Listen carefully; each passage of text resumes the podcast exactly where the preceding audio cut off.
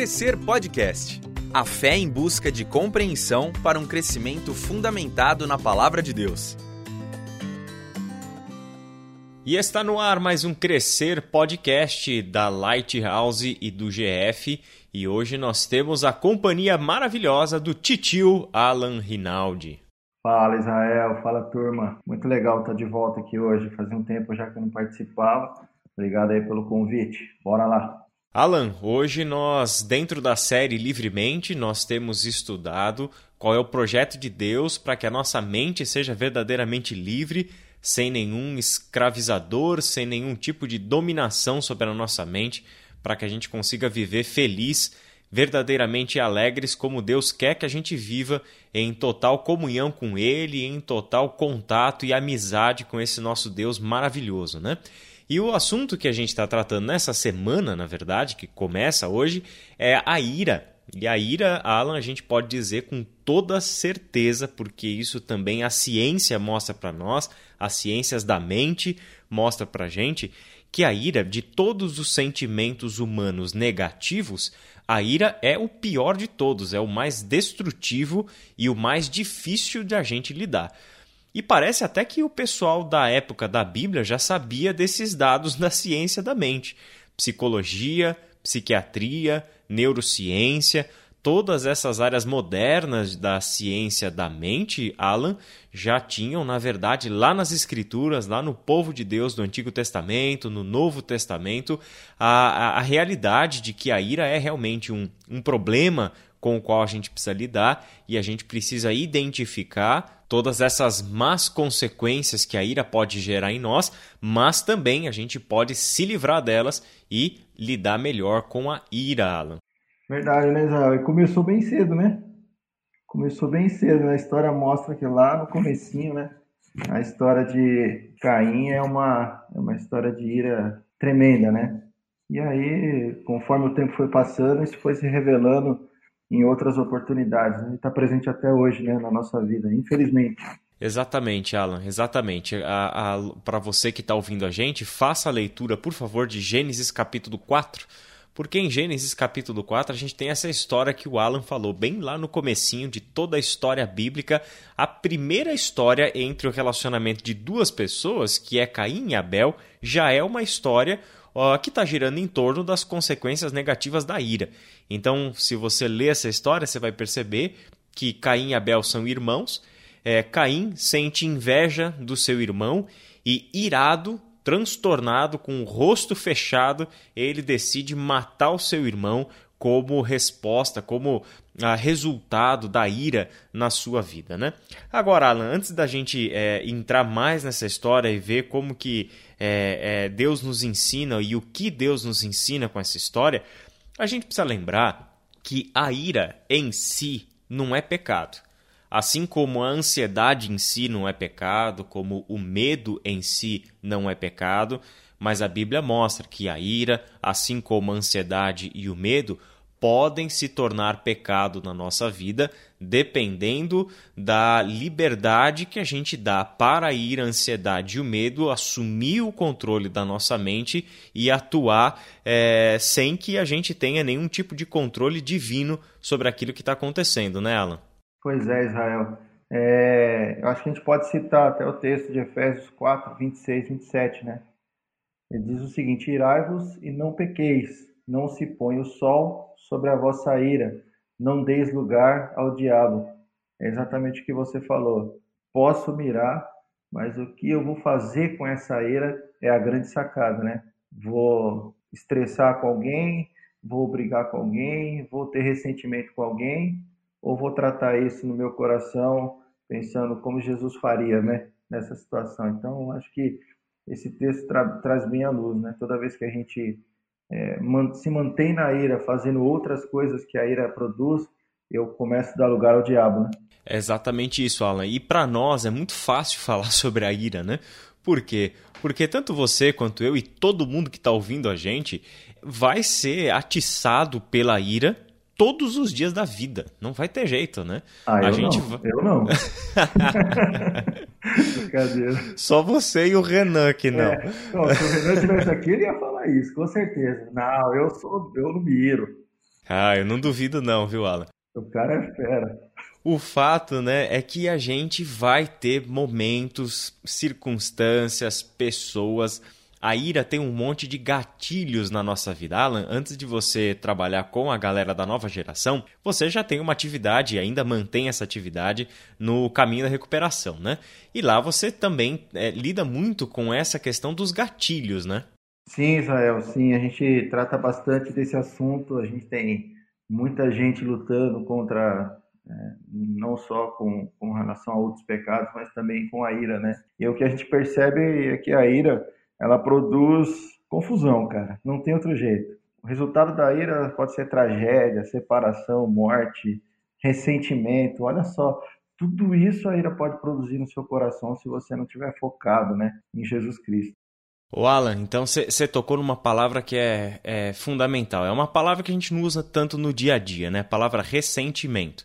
Mas essa é uma palavra que é um dos efeitos que a ira traz para nós e que são destrutivos para nossa mente, para a nossa vida. A gente tem é, duas formas de entender porque a ira se manifesta de dois jeitos na nossa vida: ou é exterior ou é interior. Exteriormente, a ira faz com que a gente exploda de raiva, ou que a gente tome decisões como você mencionou, separação, quebra de relacionamentos, etc. Então, a ira ela pode ter esse efeito exterior para nós. Assim que a gente é estressado, assim que a gente algum gatilho, né, ativa a ira no nosso coração, a gente já explode de raiva. E o mais louco disso, Alan, é que a gente percebe a ira se manifestando no nosso corpo, né? O coração já sai batendo mais rápido, nosso semblante já fica fechado, nosso rosto fica vermelho, a gente já se irrita e a gente já está a ponto ali de explodir. Essa é a manifestação exterior.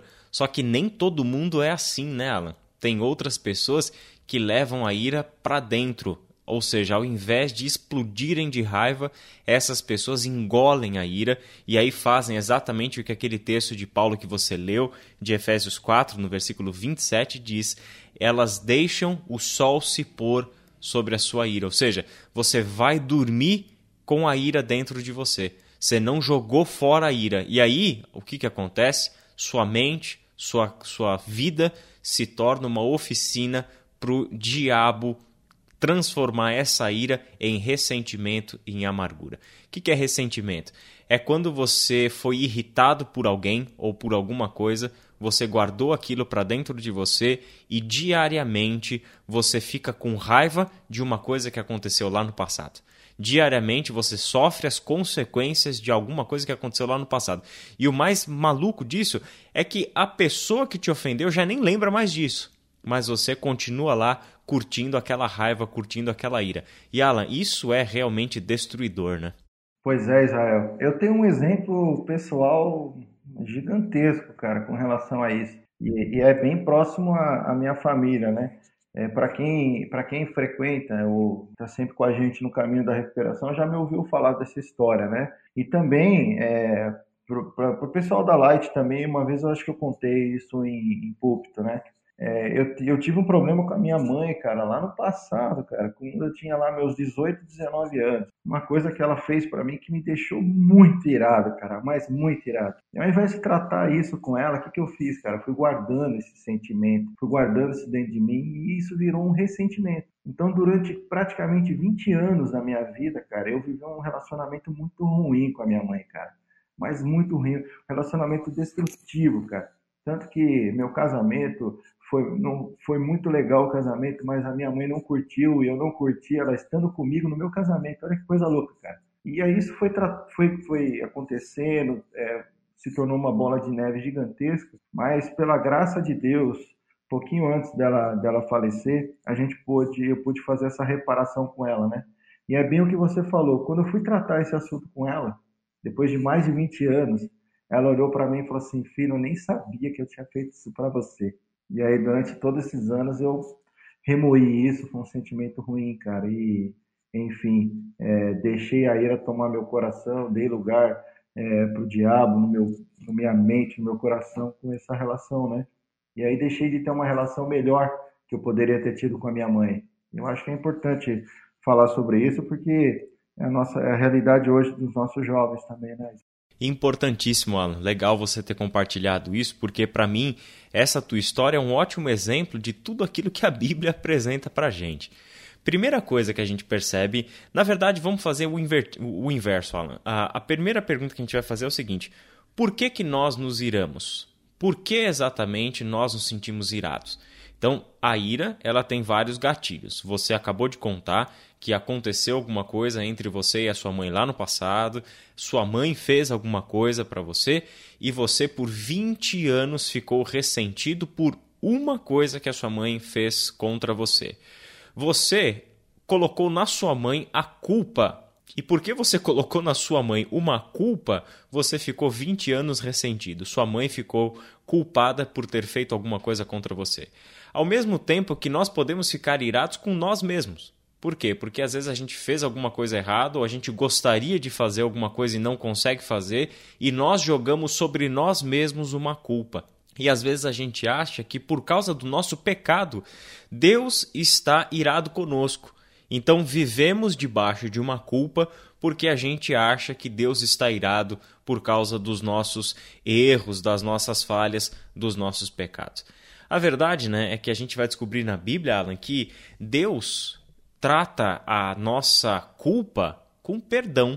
E assim como nós fomos perdoados por Deus, nós devemos perdoar os nossos irmãos, devemos perdoar as pessoas. Então, qual é a primeira grande resposta para a gente não viver dominado pela ira?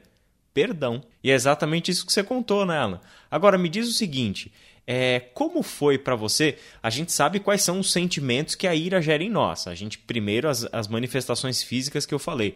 Coração bate rápido, nosso rosto fica vermelho, a gente já tem a nossa mente cheia de palavras de agressão, de violência, e às vezes a gente até parte fisicamente para a violência quando nós somos. É, quando a ira é despertada no nosso coração.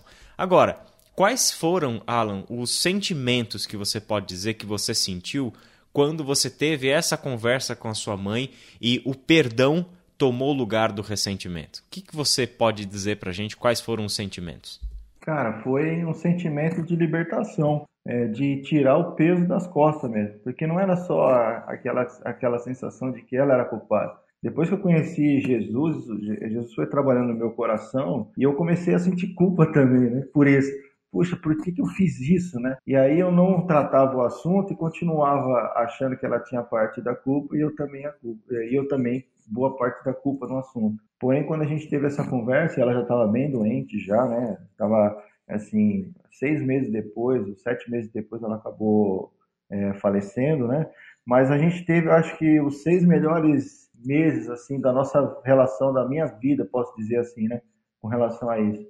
Então, é, a ira, a culpa deu lugar é, ao amor, ao carinho, a tudo aquilo que, que eu sei que a minha mãe tinha por mim, né? E que eu tinha por ela. Então, a gente pôde viver um tempo é, muito legal, sabe, Zé? Muito gostoso, uma relação verdadeira e, e sem ressentimento, né? Sem dor, enfim, tudo isso, né? Esse peso, dor, culpa, tudo isso foi embora. Pô, Alan, muito legal ouvir isso. Muito legal saber que esse é o sentimento que o perdão gera, né?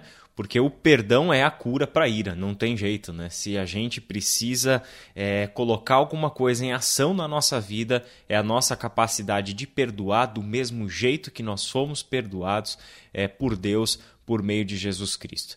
Agora, tem um, um ponto interessante que é aquilo que a gente volta, que é a, o fator positivo da ira. Por que, que nós iramos?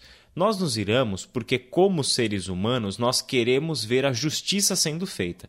Seja a justiça para nós, seja a justiça para as outras pessoas. Eu quero citar um exemplo, Alan, do que a gente está vendo lá acontecer nos Estados Unidos, principalmente. Tem o um mundo inteiro realizando protestos por causa da morte do George Floyd e do que ela representa, na verdade, na história. Mas aí a gente tem duas coisas interessantes acontecendo que ajudam a gente a entender a ira. A ira ela foi gerada por quê? Porque uma injustiça foi cometida. Um uso abusivo de força policial é, diante de um homem que não estava oferecendo nenhuma resistência prisão e nem nada, e por causa daquela força absurda utilizada, o, infelizmente o George Floyd veio a falecer.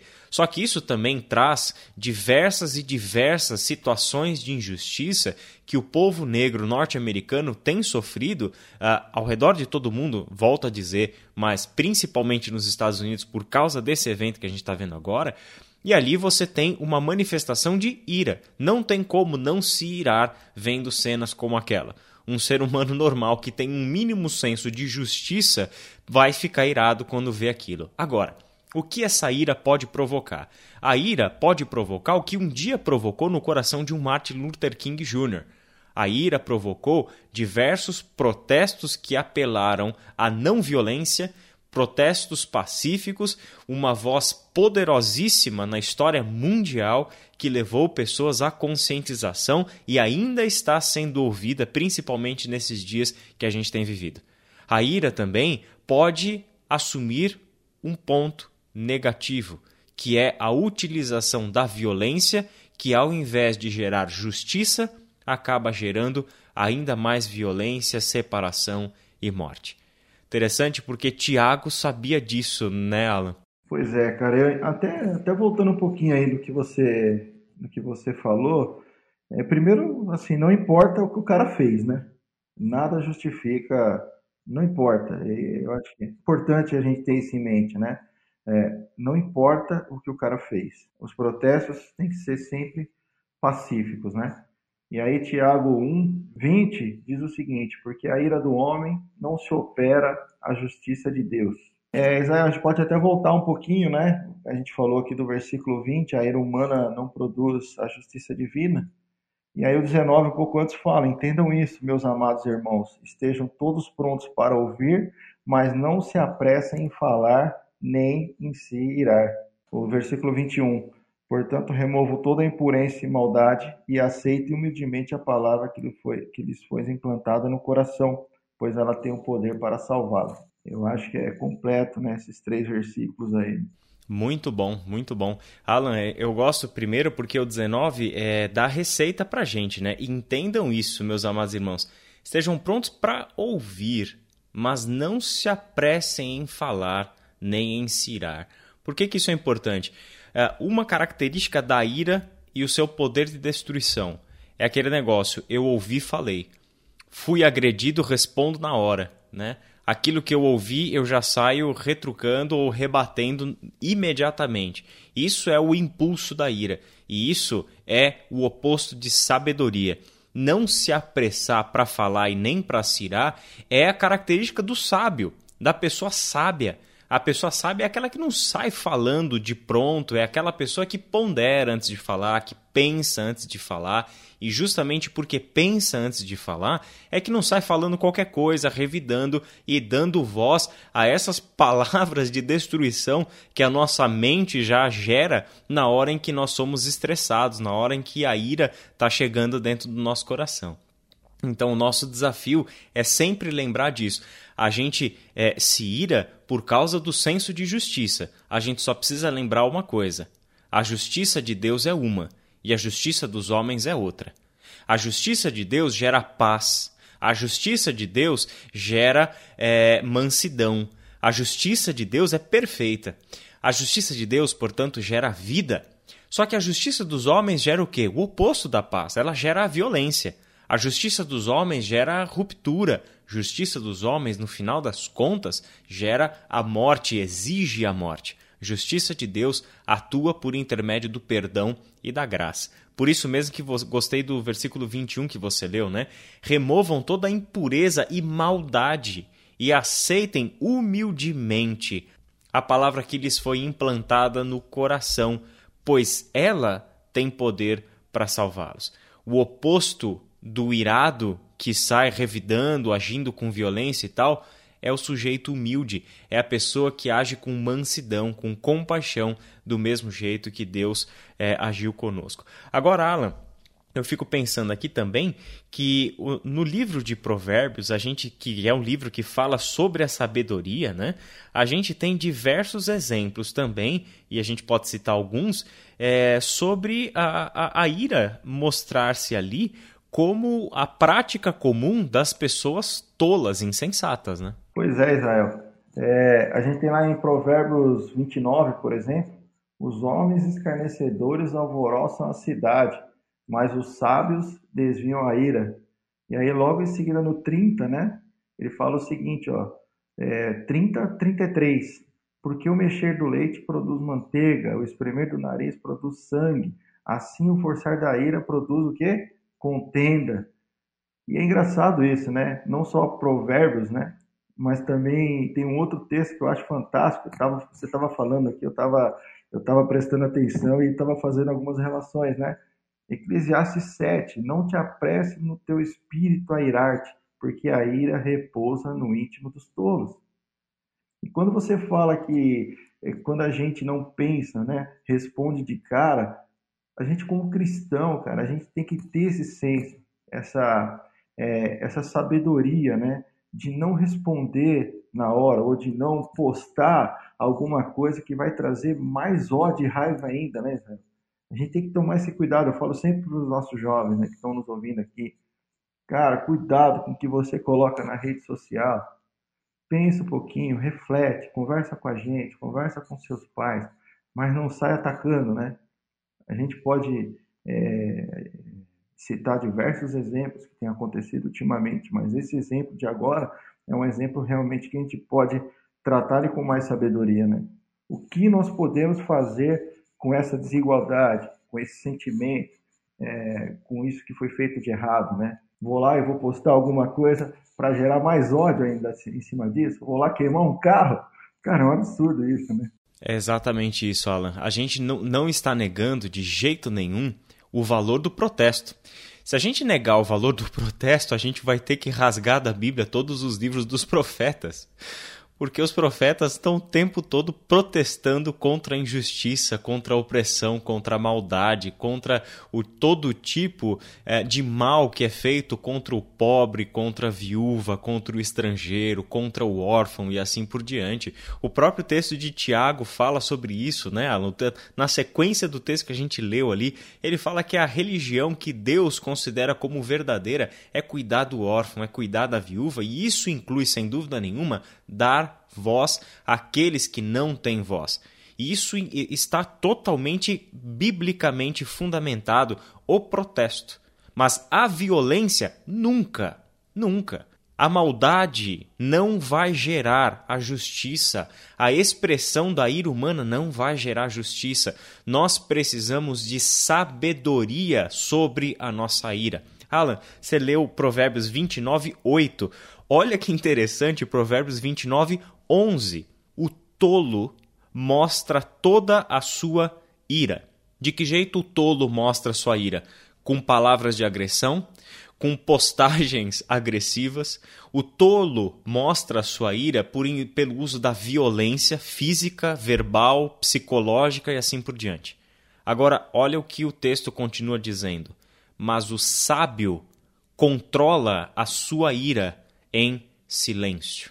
O sábio pondera, o sábio pensa e o sábio usa a ira para o bem. O sábio, por causa que a sabedoria provém de Deus, o sábio é capaz de gerar a vida, o bem, e no nosso caso que a gente usou o exemplo do racismo e o que está acontecendo nos Estados Unidos, em toda parte, o sábio é capaz de usar a sua ira para uma verdadeira transformação social no uso da não violência. Quando a gente olha para o outro exemplo muito grande de racismo que a gente viu na história, que foi na África, na época do apartheid, com Nelson Mandela, Desmond Tutu, qual foi o resultado daquilo tudo?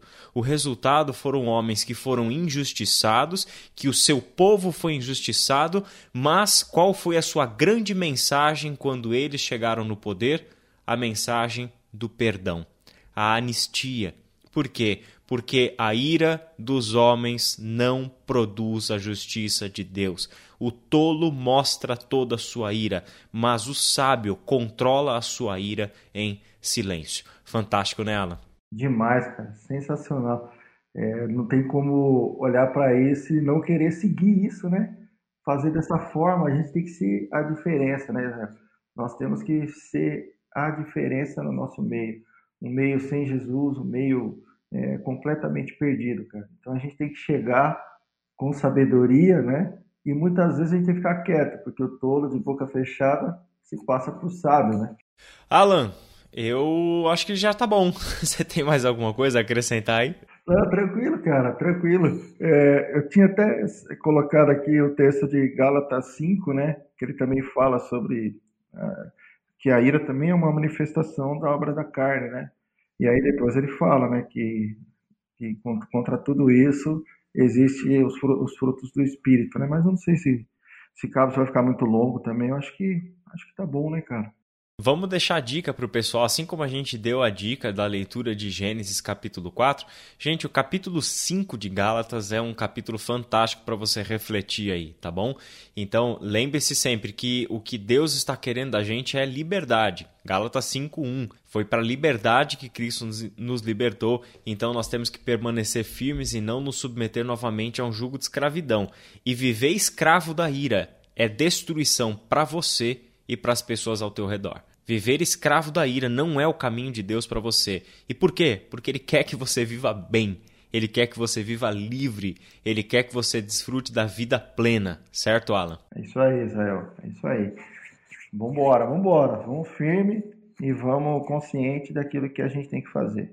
Maravilha. Alan, muito obrigado pela tua participação. Eu que agradeço, Israel. Deus abençoe, pessoal. Vamos em frente. Que Deus abençoe vocês todos. Um abraço. Precisando de ajuda, precisando de orientação, Alan, eu, Renan, todos nós estamos à sua disposição para bater um papo com você e te ajudar no que for preciso. Um abraço, até mais. Você ouviu Crescer Podcast, uma produção do Ministério de Educação Cristã da Ibaviva. Ajude a divulgar esse podcast. Siga a nossa página no Instagram e compartilhe educação.ibaviva.